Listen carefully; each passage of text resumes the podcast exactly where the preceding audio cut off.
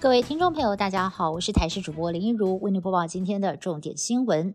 新北幼儿园群聚案累计二十二人确诊，在今天更有十个人验出确定就是 Delta 变异株了。外界也非常的关心，遭到 Delta 入侵社区的台湾，现在该如何应应呢？国内医师潘建志就发文建议，台湾应该要借鉴纽西兰的做法，直接升四级，争取更多时间打疫苗，才能够挡住 Delta。不过，他也进一步的解释，如果没有办法升四级，至少也要回到五月本土疫情爆发时的防疫强度。对此，指挥官陈时中回应。台湾有台湾的做法，但现在看起来控制的非常好，除非有新一波疫情，或者是这一波无法控制，才会考虑升级。受到新北幼儿园群聚波及的板桥一栋社区大楼，在今天再新增了三个人确诊，都是染疫幼童的邻居。截至目前为止，同栋大楼已经累计六人确诊。新增的个案是台大麻醉护理师，还有两名 CT 值较低的同住家人。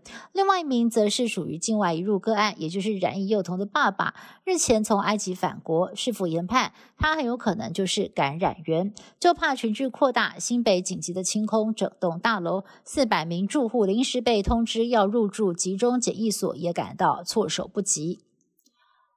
板桥幼儿园群聚案，其实有一名染疫的幼童家长，也就是这名案一六一六零埃及爸爸，他曾经在八月初来台探亲。期间经过三次裁剪都是阴性，没有想到如今再度检验发现呢是早期感染者，他的 CT 值高达了三十八点九，也被怀疑是不是群聚的感染源呢？对此陈时中回应，从时间序上看，只能说不无可能，但是要断言还太早。而整体群聚目前至少已经有一波以上的感染。长荣航空日前有三位机师都感染了 Delta 病毒突破性感染，让国籍航空机组员现在人人自危。机师工会就呼吁指挥中心，希望可以让他们比照一般的民众，执勤完入境台湾就好好的居家检疫十四天，而且居检期间不再派飞。另外，也希望指挥中心能够比照冬奥模式，派防疫人员集合外站防疫。对此，陈时中回应会参考外国的做法。而外站的集合，民航局跟航空公司也都积极的在办理当中。日本东京湾原本蔚蓝的海水，最近变成了青白色的祖母绿，而且还散发出瓦斯味，出现清潮现象，也就是大量的浮游生物分解之后沉积海底。陆地上的风又吹向海面，导致海底缺少氧气的海水上升，进而使得海面的颜色改变。而清潮的现象恐怕会导致大量的鱼贝类死亡，进而冲击渔民的生计。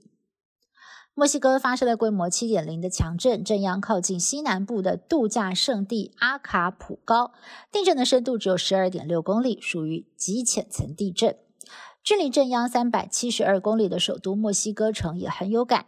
墨西哥城市区在地震之后还发生了爆炸，多处停电。